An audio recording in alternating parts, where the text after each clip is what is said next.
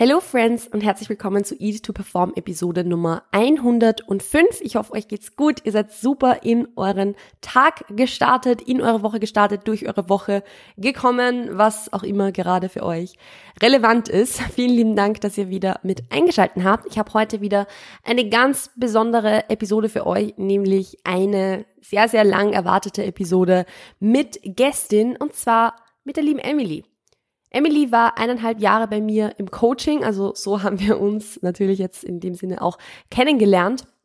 Und in diesen eineinhalb Jahren, beziehungsweise in den fast zwei Jahren, vor denen wir im Coaching begonnen haben, also das war Ende 2020, hat sich bei Emily sehr, sehr, sehr viel getan. Also wir haben gemeinsam einen sehr langen Zunahmeprozess ja, durchlaufen oder durchlebt und wir möchten heute in dieser Episode ein bisschen darüber sprechen, aber viel mehr noch über die Zeit vor diesem Coaching und vor diesem Zunahmeprozess. Denn Emily kommt aus einer Essstörung und genau über dieses Thema möchten wir heute sprechen. Wir werden darüber sprechen, wie es dazu kam, wann der Zeitpunkt kam, wann sich Emily Hilfe gesucht hat, gesucht hat oder Hilfe bekommen hat und wie sie die Essstörung dann hinter sich gelassen hat oder ob sie die Essstörung eigentlich hinter sich gelassen hat.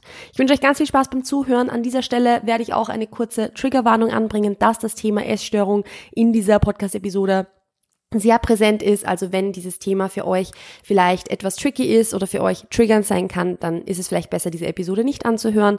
Trotzdem ist es, finde ich, wichtig, über dieses Thema einfach offen und ehrlich zu sprechen. Also wir haben jetzt hier auch keine Tabus oder sonst irgendwas, ähm, ja, eingehalten, sondern wir haben da ganz offen und ehrlich drüber gequatscht. Also ja, vielleicht ist was Interessantes für euch dabei und an dieser Stelle lässt sich Emily noch ganz kurz vorstellen, beziehungsweise stellt sich Emily noch ganz kurz selber vor und dann geht's direkt in die Episode rein. Viel Spaß. Gut. Ja, Emily, schön, dass du da bist. Ich freue mich auf alle Fälle sehr, dass wir heute quatschen können. Möchtest du dir vielleicht jetzt wirklich ganz kurz einfach einmal vorstellen, wer du bist, was du machst, wie alt du bist, wo du herkommst, so ganz grob, damit wir da so ein bisschen einen Überblick haben. Das ist ja ziemlich cool. Ja, sehr gerne. Erstmal vielen Dank, dass ich da sein darf. Ähm, ja, wie gesagt, ich bin Emily, ich bin 22 Jahre alt, ähm, lebe jetzt seit fast einem Jahr in Hamburg zum Studieren, also ich komme aus Deutschland. ähm, genau, was ich so mache, studieren. Äh, ich mache nebenbei so ein bisschen Instagram, wo ich so ein bisschen meinen Weg der Zunahme dokumentiert habe.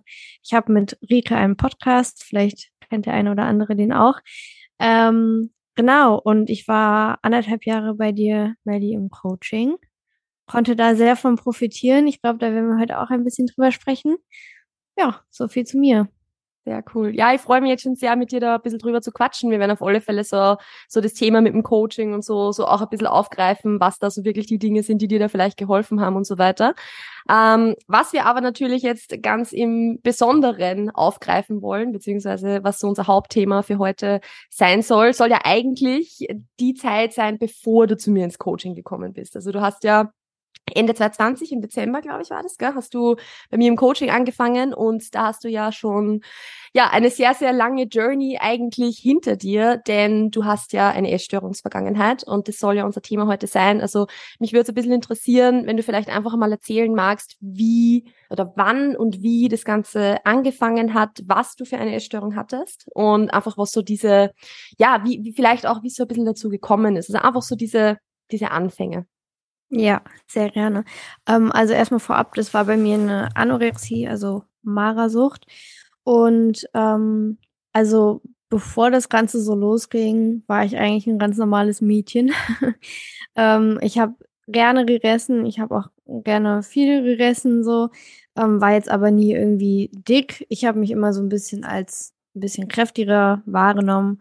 Und ähm, ja, aber eigentlich war alles normal, alles super. Es war jetzt nicht irgendwas, es ist nicht irgendwas Schlimmes in meinem Leben passiert, aber ich war halt irgendwie ein bisschen unzufrieden. Ähm, also ich erinnere mich noch, da war ich glaube ich sechs, da waren wir im Urlaub und ich hatte ein Bikini an und ich habe die ganze Zeit meinen Bauch versteckt so und jetzt denke ich mir so mit sechs Jahren sollte man sich darüber keine Gedanken machen müssen. Ähm, ja und dann ging es so los, da war ich 13 glaube ich wo ich so gedacht habe, okay, ich will das nicht mehr, ich will irgendwie ein bisschen abnehmen, so zwei, drei Kilo und ähm, dass der Bauch weg ist. Und dachte auch irgendwie so, wie wahrscheinlich viele denken, wenn ich abgenommen habe, dann weiß ich nicht, bin ich attraktiver, beliebter, was weiß ich. Ich glaube, ich dachte wahrscheinlich auch, dass ich dadurch selbstbewusster werde. Keine Ahnung und habe dann überhaupt keine Ahnung von Diät, Kalorien, was weiß ich gehabt. War, da war auch Social Media überhaupt nicht präsent bei mir. Ähm, jedenfalls nicht so diese Diätbubble. Also ich glaube, Instagram hatte ich, ich hatte, glaube ich, noch nicht mein Handy, ich weiß es nicht mehr. Ähm, und ich habe dann einfach angefangen, weniger zu essen als sonst. Vor allem habe ich mich immer so an meiner Schwester oder an meiner besten Freundin orientiert und immer ein bisschen weniger gegessen als sie. Bin dann joggen gegangen. Ähm, ja, und so, das hat dann ganz gut funktioniert. Und dann habe ich halt immer mehr so abgenommen und irgendwie war das, war das cool. Und ich war aber auch nie so jemand, der das an die große Glocke gehangen hat, so ich mache jetzt eine Diät oder ähm, ich möchte jetzt weniger essen oder so. Ich habe das sehr heimlich irgendwie gemacht. Ähm, von daher haben das auch, hat es meine Familie auch am Anfang nur so, ja, okay, sie will halt ein bisschen abnehmen, so ist ja, ist ja nicht schlimm, aber halt nicht so richtig mitbekommen, glaube ich. Also so habe ich es jedenfalls wahrgenommen. Und ähm, ja, ich glaube auch dadurch, dass, dass ich mit dem Thema Essstörung an sich so wenig zu tun hatte, sind mir so Frühwarnzeichen auch nicht bewusst gewesen. Ähm, ja, und das war halt ein sehr schleichender Prozess. Also das hat sich so über die, die Jahre so entwickelt. Mhm. Ma, da würde es mir jetzt gleich einmal interessieren, weil du jetzt schon so das Thema angesprochen hast, mit, mit sechs Jahren sollte einen das eigentlich ja nicht so beschäftigen, beziehungsweise ähm, du hast ja auch viel dann heimlich gemacht und so. Kannst du dich noch erinnern, so gerade wie eben so diese ersten Gedanken an das Ganze aufgekommen sind, ob zu diesem, nicht, nicht nur zu diesem Zeitpunkt, sondern generell vom Umfeld vielleicht irgendwelche Dinge in die Richtung gekommen sind? Also hast du vielleicht irgendwie mitbekommen, dass jemand anderer Diät macht, dass vielleicht jemand anderer sie selbst irgendwie kritisiert? Weil ich, ich denke mir halt, das ist jetzt aber nur so mein Gedanke, ein sechsjähriges Mädchen kommt ja nicht von selbst auf sowas. Also da muss ja irgendwas von außen gewirkt haben, irgendwie im Fernsehen was oder keine Ahnung. Kannst du das irgendwie so ein bisschen zuordnen, warum diese Gedanken so früh schon gekommen sind?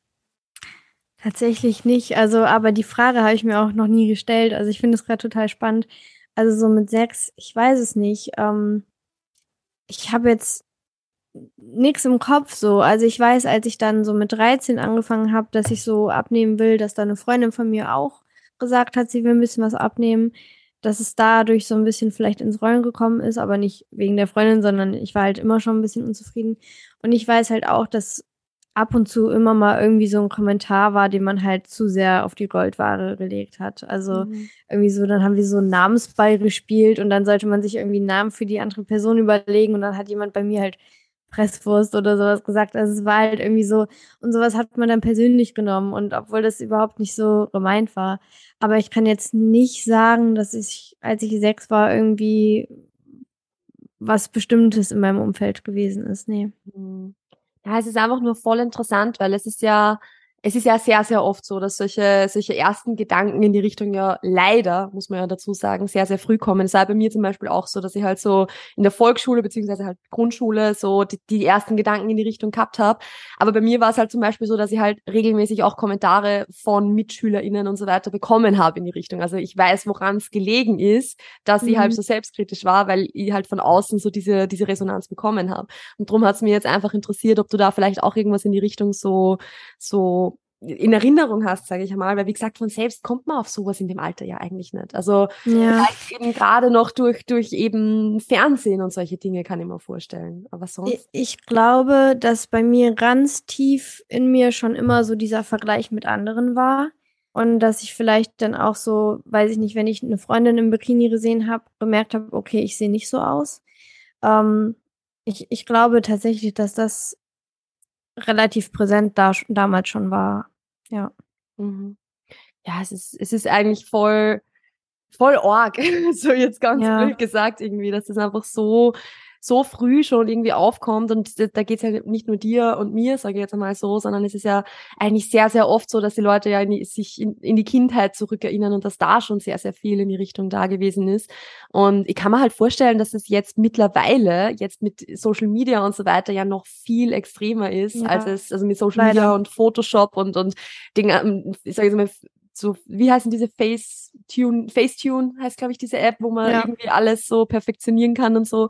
Also das ist ja eigentlich so gesehen immer heftiger, wenn man so zurückblickt bei uns in unserer Kindheit, also ich bin jetzt auch nicht so viel älter als du, da hat es das halt so nicht gegeben. Da war es halt nur so, ja, die Models auf den, auf den Magazinen irgendwie und die waren halt ja. gefotoshoppt. Aber das dürfte halt wahrscheinlich schon ausgereicht haben. Ja, und vor allem war ja nur ein ganz, ganz kleiner Teil von den Leuten, die man auf Social Media sieht. Also zum einen, das ist ja auch alles super viel Fake. Und nur die Leute, die wirklich super toll aussehen, sind halt auch die, die groß sind auf Social Media. Und wenn man mal so am Strand ist, da sieht ja kaum jemand so aus wie die Models, die auf Social Media oder auf irgendwelchen Magazinen drauf sind. Ein ganz, ganz kleiner Bruchteil von der Bevölkerung. Und stellt ja nicht das, das Normbild quasi dar. Hm. Das ist ja so generell so dieses Problem auch mit Social Media, so in, in auch wenn man es jetzt spezifisch auf irgendwelche Bubbles unter Anführungszeichen bezieht, also auch jetzt mit der Fitness-Bubble beispielsweise, wo man halt irgendwie einer Fitness-Influencerin oder einem Fitness-Influencer folgt und weil man halt so aussehen möchte wie die Person, dabei wird diese Person so oder so so aussehen, egal welche Workouts sie macht quasi. Und diese Workouts, die die Person teilt, sind halt eigentlich komplett ineffektiv oder so. Also das ist ja generell so, so dieses Problem irgendwie mit dem, dass halt, wie du schon sagst, so enorm schöne Menschen tendenziell da halt einfach einen Vorteil haben auf Social Media und dadurch halt so die, die in diese Vorbildrolle einfach reinschlüpfen, was halt äh, ja einfach nur einen ganz spezifischen Typ Mensch darstellt. Aber ja, das ist natürlich etwas, was jetzt für, für, für unsere Vergangenheit noch nicht ganz so, sage ich jetzt mal, greifbar ist, weil wir, also da, als, als bei uns dieses Thema aufkam und bei dir jetzt auch dieses Thema aufkam, da gab's Instagram, glaube ich, noch gar nicht. Also das war ja 2012 oder so. Also das ist äh, zehn, Instagram ist zehn Jahre alt, glaube ich. Oder 2011, ja. irgendwie so. Gut, äh, über das reden wir jetzt aber heute nicht. Ähm, mich würde einfach interessieren, wie sich das dann so ein bisschen weiterentwickelt hat, weil du hast ja gesagt, dass so dein Umfeld eigentlich nicht so viel mitbekommen hat davon. Irgendwann wird aber dann wahrscheinlich der Zeitpunkt gewesen sein, wo, wo doch irgendwer dann was gemerkt hat. Also wie ist diese Geschichte dann weitergegangen? Ja, tatsächlich war es, glaube ich, so, dass zuallererst Bekannte von meinen Eltern auf meine Eltern zugekommen sind, weil denen das aufgefallen ist. Ähm, ich weiß nicht, man kennt das ja, wenn man irgendwie einen kleinen Hund hat, wenn man den zu Hause hat, dann sieht man gar nicht, wie schnell der wächst. Aber wenn man den mal eine Woche lang nicht sieht, dann merkt man, der hat einen Schuss getan. Und ich glaube, so, so war es da auch. Also die, die mich dann, weiß ich nicht, nach lang, längeren Zeit wieder gesehen haben, die haben gemerkt, okay, wow, Emily ist ganz schön dünn geworden. Und die sind dann auf meine Eltern zugegangen und haben halt so gefragt, ist alles in Ordnung? Und ja, und dann kam halt meine Mama, glaube ich, irgendwann mal zu mir, das weiß ich noch, und meinte so, ja, Amy, pass auf, dass du nicht von der anderen Seite vom Pferd fällst. So. Und ich wollte es aber so gar nicht wahrhaben. So, ich, Essstörung, nee, überhaupt nicht. Und ähm, ja, aber es ging dann halt immer so weiter. Ich habe weiter abgenommen, habe weiter wenig gegessen und kam da irgendwie nicht raus. Und dann ähm, hat meine Mama ähm, oder mein Papa, ich weiß gar nicht, die zusammen haben sich dann halt darum gekümmert, dass ich eine ambulante Therapeutin bekomme. Und das war dann halt so eine Kindertherapeutin, die sich leider mit Essstörungen nicht so auskannte und das hat halt auch nicht so viel gebracht. Und ähm, ich weiß noch so einen Moment, wo ich so gemerkt habe, okay, irgendwie hast du nicht mehr so viel Kraft wie früher, war, als wir im Sportunterricht für die Bundesjugendspiele trainiert haben. Ich weiß nicht, gibt es das in Österreich auch, Bundesjugendspiele? Also nicht, dass ich wüsste, aber ich okay. sportunterrichtstechnisch auch generell. Ja, also alle aus Deutschland wissen, das war schlimm. Das okay. war einmal im Jahr, wo die ganze Schule musstest du sprinten, 800 Meter Lauf, werfen, springen, mhm. sowas und konntest da irgendeine Medaille gewinnen, so. Mhm. Und ähm, das war irgendwie so für die, die nicht sportlich waren, immer so ein bisschen so ein Vorführen, also gefühlt jedenfalls. Ich war jetzt nie unsportlich und auch so im Sprinten, so im 50 Meter Sprint war ich eigentlich immer relativ schnell und dann war so ein Tag und wir sind wieder gesprintet und ich bin richtig langsam gewesen im Vergleich zu den anderen. Also normalerweise habe ich die immer, konnte ich da immer mithalten und da halt nicht mehr. Und da habe ich so gemerkt, okay, irgendwie macht dein Körper nicht mehr so mit wie, wie sonst.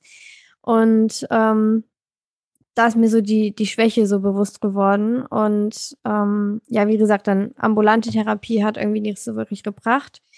Und dann war das, glaube ich, mit 14, 15. Also es ist schon so ein, zwei Jahre sind, sind vergangen, wie, wo sich das alles so vom Beginn bis, wo es wirklich schlimm war.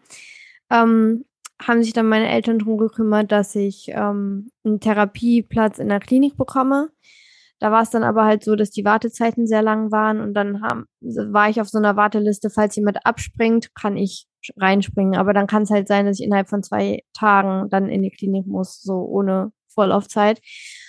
Und dann war es wirklich so, dass ich erst nochmal ins Krankenhaus musste, weil mein Gewicht zu niedrig war, um in der Klinik aufgenommen zu werden. Und dann war ich nochmal, ich glaube, zwei Wochen im Krankenhaus, wurde da schon so ein bisschen aufgepäppelt und konnte dann wirklich innerhalb von zwei Tagen in die Klinik. Also ich habe irgendwie den Montag Bescheid gesagt und dem Mittwoch wurde ich dann da aufgenommen.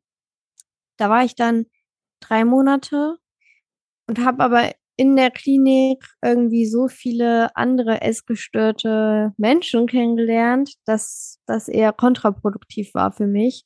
Und ich immer das Gefühl hatte, okay, du warst jetzt überhaupt nicht krank genug, um hier in die Klinik zu kommen. Und ich habe eigentlich schon, als ich da entlassen wurde, für mich entschieden, du willst die Krankheit noch nicht aufgeben. Also komplett bescheuert, aber ich bin dann halt entlassen worden und sechs Wochen später war ich eigentlich wieder bei dem Gewicht, mit dem ich aufgenommen wurde und äh, stand tatsächlich wieder vor der Tür der nächsten Klinik. Und das war für meine Mama auch ganz schlimm, weil das für sie irgendwie so die Bestätigung war, okay, es liegt an uns. Ähm, das ist generell bei Essstörungen so, gerade wenn es so im jungen Alter anfängt, dass sich die Eltern sehr viel Vorwürfe machen, ähm, weil sie denken, sie haben irgendwas falsch gemacht. Und ähm, meinen Eltern ging das natürlich auch so. Und das war für meine Mama so eine Bestätigung, okay, ähm, unser Kind kann zu Hause nicht gesund werden. Ja, und dann wurde ich quasi in der nächsten Klinik aufgenommen. Da war ich dann nochmal für vier Monate und das war wirklich sehr gut. Also das tat mir auch wirklich sehr gut. Und ja, dieses, dieser Punkt, Hilfe anzunehmen, war sehr gut. Also zu merken, okay, es tut gut, fremde Hilfe anzunehmen und die Verantwortung abzugeben, das hat mir sehr viel geholfen. Mhm. Jetzt habe ich ein paar Dinge, wo ich gern, äh, gern einhaken würde und kurz ja. nachfragen würde, weil ich es einfach unheimlich interessant finden würde. Du hast ja jetzt ganz zu Beginn ähm, kurz erzählt, so, ja, was ich stör, ich Essstörung, nein, das kann nicht sein. Gell? Also so diese, mhm. diese, weiß nicht, so diese, ich, nein, ich bin nicht krank, so mehr oder weniger. Was waren da so Dinge, falls du dich noch erinnerst, oder so Gründe, die du dir gesucht hast, warum du gesagt hast, na, ich kann keine Essstörung haben? Also was hast du dir da selbst gesagt, so dass du, dass du quasi Gründe hattest, warum du keine Essstörung hast? Macht die Frage Sinn, so, oder sonst kann es Ja, ja. Okay. Ich glaube so, zum einen so, ich esse ja trotzdem noch so, ich esse ja mhm. noch was, ich esse ja nicht nichts. Ähm, dann vielleicht, dass in meinem Kopf so mein Körperbild so verschoben war schon, dass ich nicht das Gefühl hatte, zu dünn zu sein. Und eigentlich in meinem Kopf immer noch so mein altes Ich war, dass ich ja total gerne esse und auch eigentlich viel esse, wenn ich es mir erlaube. Ähm, ja, ich glaube eigentlich, das waren so die Haupt, Hauptpunkte. Mhm. Wusstest du zu dem Zeitpunkt, wie viel du wiegst? Ja, also ich habe mich äh, regelmäßig, also eigentlich jeden Tag gewogen. Mhm. Ja. War das dann, also das ist jetzt wirklich auch nur, weil, weil es mich interessiert, war das dann nicht irgendwo so dieser, das, was ja eigentlich, das ist ja schwarz auf weiß eigentlich ein Beweis von, okay, ich bin ja gerade bei einem Körpergewicht, was schon, man, man, also zumindest war es bei mir damals so, als ich dann schon im Untergewicht gewesen bin, ich wusste, dass ich im Untergewicht bin. Also mhm. Also man weiß das ja. Es ist ja nicht so, dass, dass man sich denkt, so, okay, das ist, ich bin im Übergewicht so, weil man weiß ja eigentlich so, dass die Daten halt so sind, dass das jetzt kein, dass das halt Untergewicht ist. War das dann für dich gar nicht irgendwie so, dass du dann gedacht hast, okay, jetzt bin ich im Untergewicht irgendwas, also egal ob es jetzt, wie du es dann bewertet hast, aber dass es dir halt aufgefallen ist, okay, ich kann eigentlich jetzt nicht voll dick sein, weil ich bin ja schon im Untergewicht. Ja, also ich, ich habe mich dann auch nicht als voll dick empfunden und so diese, diese Körperbildstörung, sag ich mal, war bei mir jetzt vielleicht nicht ganz so ausgeprägt, wie es bei anderen war. Ähm, jetzt im Nachhinein war sie deutlich ausgeprägter, als ich es damals wahrgenommen habe, auf jeden mhm. Fall, wenn ich mir jetzt Bilder von damals anschaue. Ähm, aber ich muss auch sagen, so, ich war 14 und ich wusste auch jetzt nicht so wirklich, was ein BMI ist, bevor ich in die Klinik kam. Ähm, in, in der Klinik wurde damals auch noch mit so Perzentilen gearbeitet. Das ist halt, wenn man noch unter 18 ist, dann ist der BMI halt noch nicht so aussagekräftig. Darüber lässt sich eher mhm. streiten, wie aussagekräftig der eigentlich ist. Ja. Ähm, von daher, ich glaube, so richtig bewusst, dass ich wirklich im Untergewicht bin, wurde mir das dann erst, als, äh, als ich dann in der Therapie auch war und äh, mir gesagt wurde, dass es äh, zu wenig ist. Mhm. Ja. Spannend. Wenn wir schon beim Thema Therapie jetzt sind, du hast jetzt vorher schon ähm, angesprochen quasi, du warst ja in der ambulanten Therapie, dann eben in dieser Klinik drei Monate, wo halt sehr, sehr viele andere Menschen mit Essstörungen auch waren und dann nach eben dieser Pause dann nochmal eben nochmal vier Monate. Was waren dann so diese, diese groben Unterschiede zwischen diesen, ich sage jetzt mal, unterschiedlichen Phasen? Also ambulante Therapie wirst du wahrscheinlich einfach einmal pro Woche oder so mhm. hingegangen mhm. sein, kann ich mir vorstellen, ja. oder? Und da, also die war halt nicht auf Essstörungen spezialisiert, hast du gesagt. Und dann war halt so das andere Extrem irgendwie, oder? Also mit, mit, nur mit Essstörungen. Was war dann so der Unterschied zu dem letzten Mal über diese vier Monate? Was war da dann vielleicht anders, warum das dann funktioniert hat? Also ich hatte eine viel bessere Therapeutin dort in der Klinik, ähm, die einfach, ja, die war halt einfach viel besser aus, also ich weiß nicht, vielleicht besser ausgebildet, aber die Therapeutin in der Klinik davor, die hat mir nicht so viel, nicht so viel geholfen. Ähm, ich hatte auch den Eindruck, dass die Patienten, mit denen ich zu der Zeit da war, einfach sehr viel motiviert, motivierter waren, die, die Krankheit so aufzugeben. Mhm. Ähm, das, da kann man natürlich Glück und Pech haben, je nachdem, in welcher Phase man gerade da ist. Ähm, aber da waren so ein, zwei dabei, wo ich so dachte, wow, okay, das ist, die sind ein Vorbild für mich. Ähm, ich will auch so den Weg gehen, also im positiven Sinne. Ähm, und wir hatten da auch irgendwie mehr Freiheiten, was ich besser fand, um äh, wieder in den Alltag zu Hause zu finden. Also ähm, wir konnten uns unser Frühstück, unser Abendessen immer selber auffüllen. Ähm, je nachdem, in welcher Gewichtsgruppe man gerade war, wurde das dann immer nochmal kontrolliert oder man war dann am Schluss sehr selbstständig und konnte das sehr, also man hatte so ein paar Anhaltspunkte, an die man sich halten sollte und dann hat man sich selber das ähm, Essen aufgefüllt. Man hatte keine begrenzte Zeit, die man irgendwie rausgehen durfte. Ähm, man hatte verschiedene Sportangebote, die waren zwar vom Gewicht abhängig, aber ähm, in der anderen Klinik war das halt alles viel strenger. Da musste man sich seine Ausgangszeit äh, eressen quasi und ähm, Frühstück und Abendessen hat man immer aufgefüllt bekommen. So und da hatte ich halt in der zweiten Klinik viel mehr Selbstständigkeit gelernt. Mhm. Ja, genau, das waren so die Punkte, denke ich. Okay. Ja, es ist halt äh, echt interessant, wie unterschiedlich das auch sein kann. Dass es halt im Endeffekt ja beides Essstörungskliniken sind ja. und dass dann so unterschiedlich gearbeitet wird. Ähm, Jetzt wollte ich dich gerade noch irgendwas fragen und hab's vergessen. Ah ja, ähm, und zwar so, du hast ja auch gesagt, als du aus dem ersten Klinikaufenthalt rausgegangen bist, hattest ja eigentlich schon entschieden gehabt, du willst jetzt die Krankheit noch nicht aufgeben. Und weil, weil halt mhm. halt wahrscheinlich auch da in der Klinik Vergleich halt super groß war und so im Sinne von die anderen sind halt kranker als ich.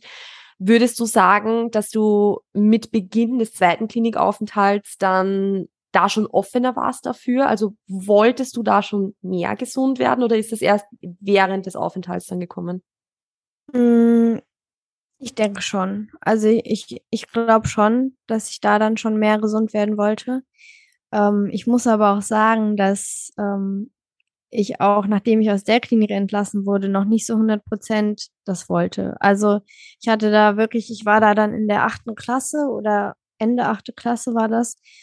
Und ich hatte so im Kopf, okay, das war eine Mittelstufe, also es ging eh nur bis zur zehnten Klasse. Und in meinem Kopf war so, gut, ähm, die zehnte Klasse schaffst du noch, damit du die Schule jetzt erstmal durch hast. Und wenn du danach vielleicht nochmal in eine Klinik gehst, dann ist das halt so.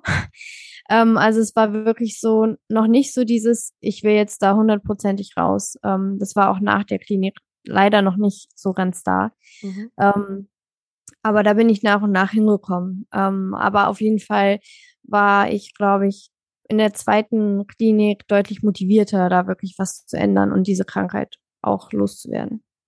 Kannst du oder kannst du dich erinnern, sagen wir mal so, warum du da dann immer mehr hingekommen bist oder wie du da dann immer mehr hingekommen bist? Kam das einfach durch die Umsetzung oder gab es da irgendwas von außen, warum du dann gesagt hast, okay, ist also warum es dann immer mehr geworden ist, so dieser, dieser Wille irgendwo auch gesund zu werden? Also wie war das für dich? Mm, ich glaube, das kam so mit jedem Kilo mehr Gewichtszunahme, ähm, dass ich so gemerkt habe, okay, wow, ähm, wenn ich, also auch so diese Erkenntnis, du kannst ja viel mehr essen, als du eigentlich denkst. Und wieder diesen, diesen Spaß am Essen zu, zu haben, beziehungsweise sich das wieder erlauben zu können. Ähm, und auch so zu spüren, okay, du hast jetzt wieder Kraft, so du hast jetzt wieder Energie ähm, und das Leben ist ja so viel lebenswerter mit mehr Gewicht und auch die, die Nerven, also die Nerven lagen nicht mehr blank, sondern die waren halt irgendwie, man, man war fröhlicher, man hat nicht mehr so viel ans Essen gedacht und halt so diese ganzen Kleinig, also Kleinigkeiten in Anführungszeichen, die das Leben so viel lebenswerter gemacht haben. Wenn einem das dann klar geworden ist, dann hat man auch viel mehr Motivation gehabt dafür halt zu kämpfen und hm, ich glaube, das geht auch vielen anderen so, dass man es am Anfang vielleicht auch nicht nur für sich macht, sondern auch für die Familie, weil man merkt, wie sehr die Familie darunter leidet oder Freunde. Und mir ist auch jetzt im Nachhinein erst bewusst geworden, wie sch schlimm das eigentlich für die Angehörigen ist, dabei zuzugucken, wie das eigene Kind quasi fast verhungert ähm, und nichts tun zu können. Also das ist halt eine Krankheit, die muss halt, wie bei vielen Suchterkrankungen, die betroffene Person muss halt was tun. Und äh, du kannst da von außen auf die Person einreden, wie du willst äh, wenn die betroffene Person nicht was ändern möchte, dann kommst du da halt nicht durch.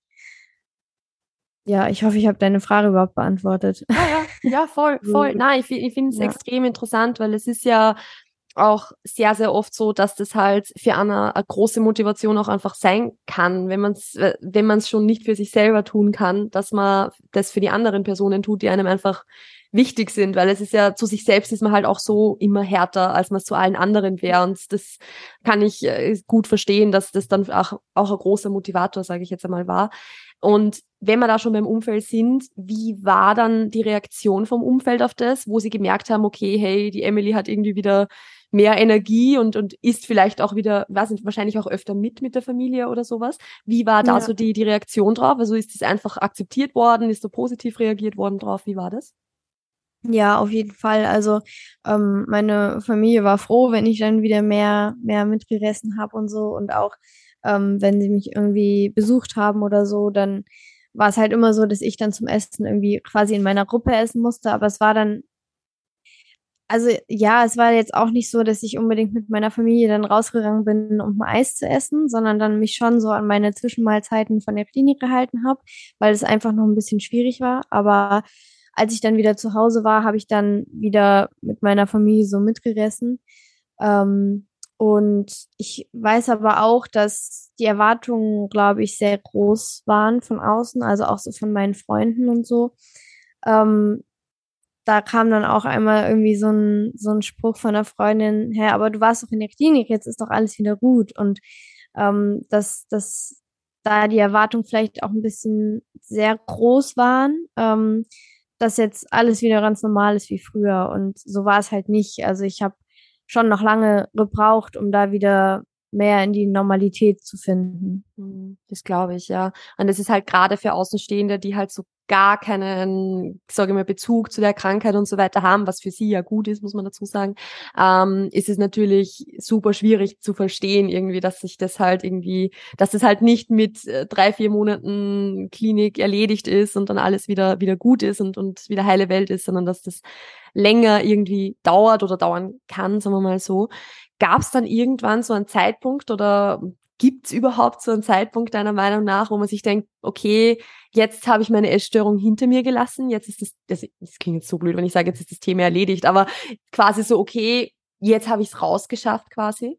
Ja, ähm, witzig, ich habe tatsächlich gestern mit meiner Mama auch drüber gesprochen. Ähm, also ich glaube, dass es total unterschiedlich ist. Ähm, ich glaube, es gibt Leute, die sprechen dann von so einem Klickmoment und ab da war auf einmal alles äh, anders. Ähm, bei mir kann ich jetzt nicht von so einem Moment, Moment sprechen und ähm, ich muss auch ehrlich sagen, zu 100 Prozent hinter mir gelassen habe ich die Essstörung, glaube ich, noch nicht. Also es gibt immer noch ähm, Punkte, wo ich sage, okay, das ist jetzt schon noch ein bisschen krankhaft und das muss sich noch ändern oder ja, also ich, ich sage jetzt mal so zu 90 Prozent würde ich schon sagen, habe ich die Essstörung hinter mir gelassen, aber so die letzten 10 Prozent sind halt meistens die, die schwersten, die hartnäckigsten und an denen habe ich schon manchmal noch zu arbeiten, zu kauen quasi. Ähm, also es gab immer wieder so ein paar Etappensiege, würde ich sagen. Also so ähm, immer wieder so ein paar Verhaltensweisen, die ich dann abgelegt habe, die ich äh, geändert habe. Und auch durch das Coaching bei dir habe ich da auch sehr, sehr von profitiert und ähm, sehr viele, ja, essgestörte Verhaltensweisen ablegen können und auch so Food-Focus-Sachen, ähm, so viel Gedankenkreisen ums Essen, ähm, bin ich da schon sehr viel losgeworden. Ähm, aber ich, also ja, ich muss auch ehrlich sagen, so hundertprozentig hinter mir lassen, kann ich nicht behaupten, dass es so ist. Ja. Mhm. Es ist eh, weil du gerade gesagt hast, so auch mit dem Coaching und so und mit diesen, diesen Verhaltensweisen, die man nach und nach ablegt, kann mir noch wirklich glasklar dran erinnern, so das war so kurz nach Coaching-Beginn, wie du mir das Bild von einer Mannerschnitte geschickt hast, also von so einer Mannerschnittenverpackung und super stolz drauf warst, dass du dich halt quasi getraut hast, jetzt diese Mannerschnitte zu essen. Und das kann ich mir noch so gut erinnern und das ist halt so so spannend auch irgendwie so jetzt rückblickend das zu sehen, weil ich glaube, dass das jetzt ja für dich so was ganz Normales ist eigentlich wieder solche Lebensmittel zu essen. Und dieses erste Mal ist halt dann so okay wow. Also das ähm, auch das, diese Dinge wieder zu normalisieren im Laufe der Zeit das braucht halt einfach irgendwo. Also das ja. was zu Beginn so diese großen Sprünge aus der Komfortzone raus sind das und das muss man halt immer und immer wieder machen bis es einfach normal ist bis es Alltag ist sage ich einmal. Ähm, falls du drüber sprechen möchtest, ist natürlich vollkommen okay, wenn du dir jetzt, wenn du jetzt sagst, so nee, das ist da jetzt gerade noch zu zu aktuell vielleicht, würde es mich trotzdem interessieren, weil du gesagt hast, du hast natürlich jetzt noch nicht ganz abgelegt, was so Dinge sind, wo du merkst, es begleitet dich irgendwie heute noch, Dinge, die dir vielleicht jetzt noch schwerfallen oder so. Wie gesagt, wenn du sagst, es ist jetzt für dich äh, off limits und wir wollten, du willst da nicht drüber sprechen, ist natürlich vollkommen okay. Mich mhm. würde es einfach nur interessieren und vielleicht ist für die ZuhörerInnen auch interessant. Ja, ähm, ich glaube, Spontanität mhm. ist noch so ein Punkt, ähm, dass ich schon ganz gerne so ein bisschen Plan habe. Und ähm, ich übe das immer wieder und es, wie du gerade auch gesagt hast, man muss die Dinge halt einfach machen, ähm, damit es, damit es leichter wird. Und ähm, ja, aber trotzdem ist es manchmal noch so ein Punkt, dass, dass es mir schwerfällt, gerade was das Essen betrifft, dann wirklich spontan zu sein. Ähm, da plane ich halt ganz gerne mal lieber ein bisschen. Ähm, und ich muss jetzt mal gerade kurz überlegen. Es gibt bestimmt noch mehr Punkte. Ich, ich bin gerade ein bisschen raus. Alles gut. Ja. Alles gut. Dann äh, möchte ich auf den Punkt vielleicht eh noch ganz kurz eingehen. Du hast nämlich jetzt so eine richtig gute Wortwahl für das Ganze getroffen, die vielleicht auch wirklich jetzt für unsere ZuhörerInnen wichtig ist, nämlich das, das Wort üben weil es geht halt nicht um das, irgendwie das einmal umzusetzen und irgendwie dann passt es perfekt und dann ist das jetzt die neue Gewohnheit und dann funktioniert es immer gut, sondern man muss diese Dinge halt wirklich üben. Also das, ja. das, das ist nicht von heute auf morgen und das ist, wenn, wenn man halt vorher irgendwie das gewohnt war, immer sein Essen perfekt vorzuplanen und nie spontan gewesen ist, dann ist es nicht so, dass man einmal spontan ist und dann ist der Schalter umgelegt und dann geht es jetzt immer so irgendwie einfach so, sondern das ist was, was man halt einfach üben muss, was man sich irgendwie, was, was, wo man ausprobieren muss, wo man irgendwie auch testen muss, okay, wie funktioniert das jetzt für mich überhaupt, weil woher soll man es können, wenn man es nie probiert und sich nicht irgendwie diesen, diese Möglichkeit gibt es auch wirklich, wie du schon sagst, zu üben. Also das ist schon, das ist, ja. finde ich, so eine, eine gute Wortwahl jetzt gewesen, dass ich es jetzt einfach nochmal hervorheben wollte, weil ich glaube, dass da auch die Ansprüche an einen selbst oft so hoch sind, dass man sich denkt, okay, und ich, ich mache das jetzt, aber wenn ich's mache, wenn ich jetzt schon spontan bin, dann muss das jetzt irgendwie perfekt laufen, so mehr oder weniger, was auch immer perfekt laufen jetzt für die jeweilige Person heißen soll. Aber da sind die Ansprüche dann an das irgendwie oft so hoch, anstatt dass man sich halt irgendwie das einmal so erlaubt, das einfach einmal nur zu probieren und zu üben und zu schauen, was passiert. Weil ja. man hat ja oft dann auch so furchtbar Angst vor sowas. Und obwohl dann eigentlich eh nichts passiert irgendwie. Also. Ja, man muss sich da auch immer klar machen. Also ich glaube, die meisten, die eine Essstörung hatten, die haben halt jahrelang damit zu kämpfen. Und man hat halt bestimmte Gedanken, hast du über Jahre lang manifestiert. Und dann aber mal eine andere Möglichkeit in Erwägung zu ziehen, ist halt erstmal total fremd. Und zum Beispiel, was, was das Thema Spontanität betrifft, wenn mich jemand fragt, hier willst du da nicht mitkommen, früher hätte ich automatisch Nein gesagt, weil ich so Angst hatte vor irgendeiner Situation, der ich nicht gewachsen bin. Und jetzt denke ich mir so, okay, Emily, wer, wer willst du sein? Wer willst du in Zukunft auch sein? Und wie würde die Person handeln?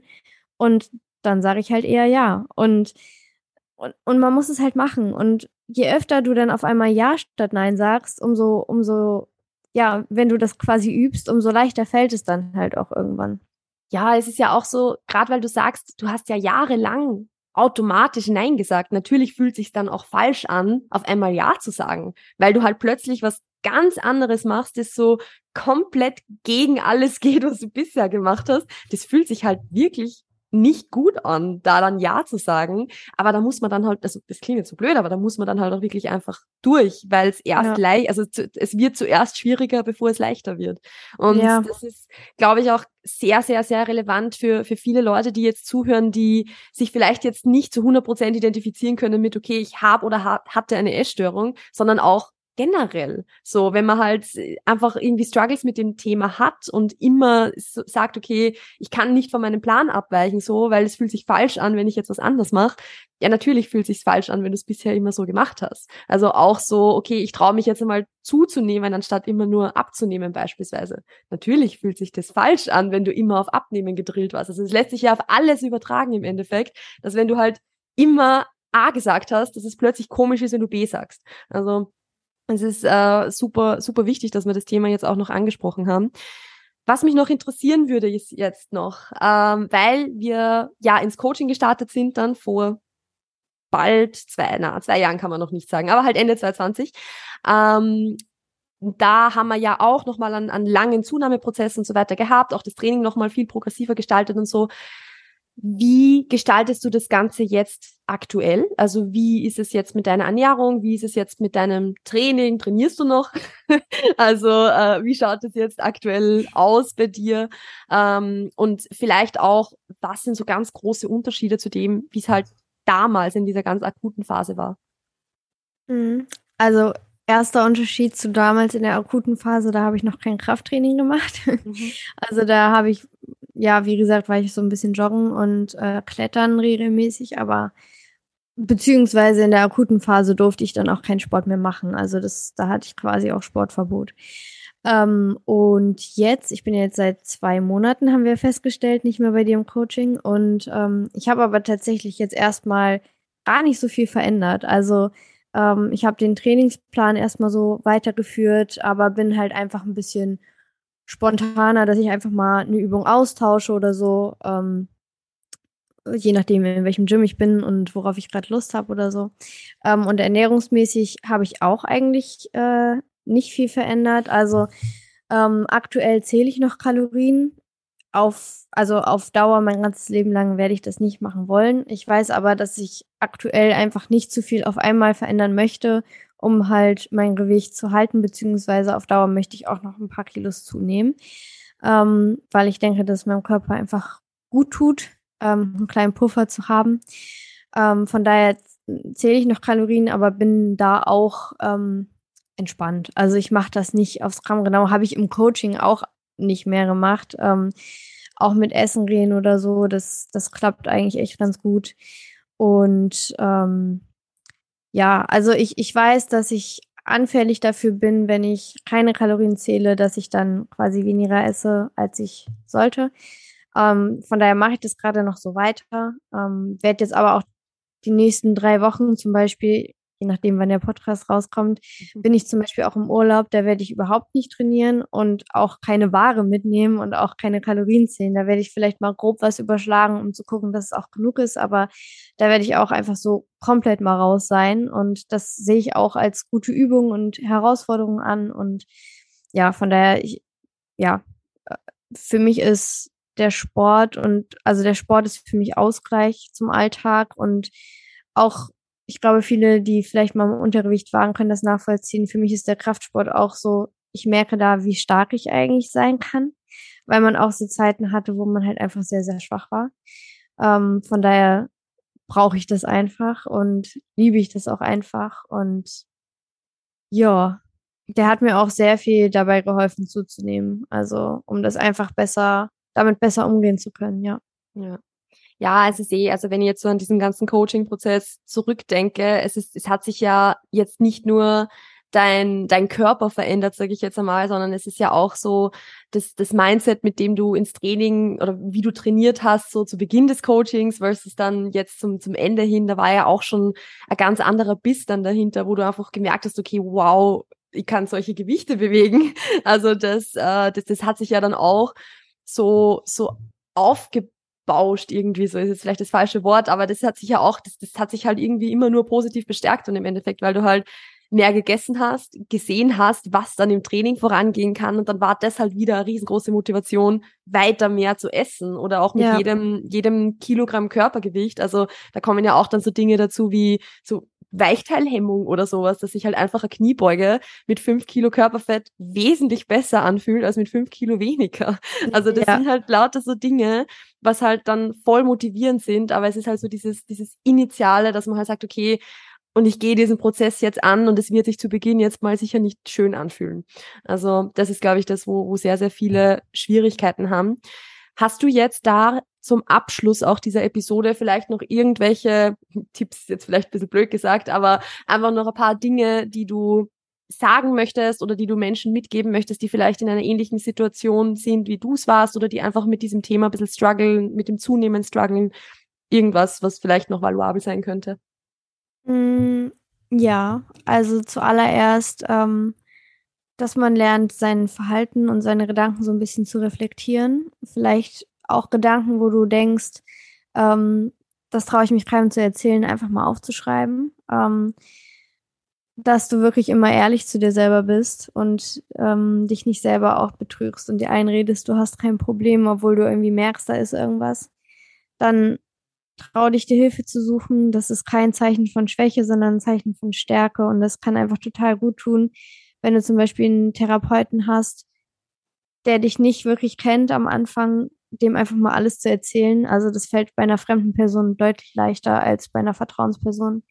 Ähm, oder auch such dir eine Vertrauensperson, mit der du darüber sprechen kannst, die dir vielleicht hilft, einen Therapeuten zu finden. Ähm, und genau, mach deinen Wert auf keinen Fall von einer Zahl abhängig. Also du bist so viel mehr wert als die Zahl auf der Waage. Und ähm, es ist nicht immer leicht und man muss aber gerade die schweren Phasen aushalten, weil die zeigen dir eigentlich, dass du vorankommst, finde ich immer. Und was mir auch immer hilft, handle so, wie die Person handeln würde, die du gerne sein willst. Also ja, da kannst du einfach immer wieder dir Challenges setzen und dran wachsen. Bei dem letzten Satz habe ich jetzt sogar ein bisschen Gänsehaut bekommen. Oh.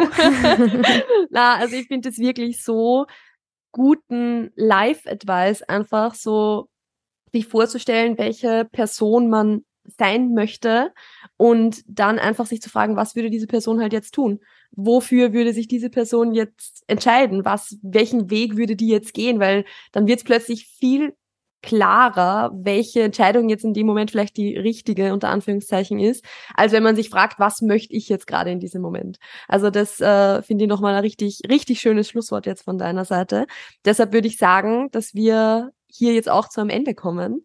Möchtest du vielleicht unseren ZuhörerInnen noch kurz sagen, wo man dich finden kann, wo man dich äh, äh, ver verfolgen ist immer ein blödes Wort, aber wo man dir folgen kann, ähm, wo man dir zuhören kann oder euch zuhören kann. Einfach kurz äh, Platz für Eigenwerbung an dieser Stelle. Ja, also äh, auf Instagram könnt ihr mich finden unter emily.schützel. S-C-H-T-Z, e, äh, nee, S-C-H-T-Z-L. So. Ähm, genau, da, da schreibe ich auch immer mal ein bisschen was äh, zu meinem Zunahmeprozess. Da habe ich auch ein Story-Highlight, wo ihr das von Anfang an, ähm, wo ich das Coaching bei Melly quasi begonnen habe, äh, nochmal verfolgen könnt. Das ist vielleicht eine kleine Motivation für den einen oder anderen. Äh, und sonst habe ich mit Rike, auch ehemalige Klientin von Melly, äh, einen Podcast Anfang diesen Jahres ähm, begonnen. Keep Growing, Keep Growing heißt der. Ähm, da findet ihr aber auch den Link auf meinem Instagram-Account. Ähm, da sprechen wir auch sehr, sehr offen über das Thema Essstörung und ähm, haben auch Melly da einmal schon zu Gast gehabt. da freuen wir uns natürlich sehr, wenn ihr da vorbeischaut. Also Spotify oder Apple Podcast könnt ihr da reinhören. Genau. Supi. Wir werden, oder wie, wer, wer ist wir? Ich. Ich werde das dann natürlich in den, in den Show Notes alles noch verlinken, damit die Leute dann einfach da hinschauen können. Also auch von meiner Seite, ich kann es euch zu 100% empfehlen, in den Podcast reinzuhören, den Podcast zu abonnieren, beziehungsweise auch äh, der Emily auf Instagram zu folgen, weil es ist natürlich auch sehr, sehr cool, so runter zu scrollen und sich das alles nochmal noch mal anzuschauen irgendwie und auch generell jetzt so, so die, die Infobeiträge oder sowas, die du jetzt auch vor, vor einiger Zeit immer wieder gemacht hast, sind auch super interessant. Also schaut's da auf alle Fälle vorbei. Und ansonsten sage ich vielen lieben Dank, Emily, dass du mit dabei warst, dass du dir Zeit genommen hast, mit mir jetzt über dieses Thema zu quatschen. Es war jetzt auch für mich wieder super interessant. Und ja, danke dir. Ja, sehr gerne. Und das war die Episode mit Emily. Ich hoffe, es hat euch gefallen. Wenn euch die Episode gefallen hat, dann lasst super, super gerne eine 5-Sterne-Bewertung auf Spotify und Apple Podcasts da. Das hilft wie immer sehr, dem Podcast höher anzuzeigen, höher zu ranken und somit mehr Leute zu erreichen, was natürlich immer cool ist, weil ich glaube, dass es ganz, ganz viele Leute da draußen gibt, die von diesen Inhalten profitieren würden. Und natürlich schaut auch bei Emily auf Instagram vorbei. Das ist, also dieses Instagram-Profil ist in den Show Notes verlinkt und ihr könnt auch super gerne mal in Emilys und Rikes Podcast reinhören. Auch dieser, diesen findet ihr in den Show Notes. Ansonsten vielen, vielen lieben Dank fürs Zuhören. Wir hören uns demnächst. Passt auf euch auf, bleibt gesund und bis bald. Ciao, ciao.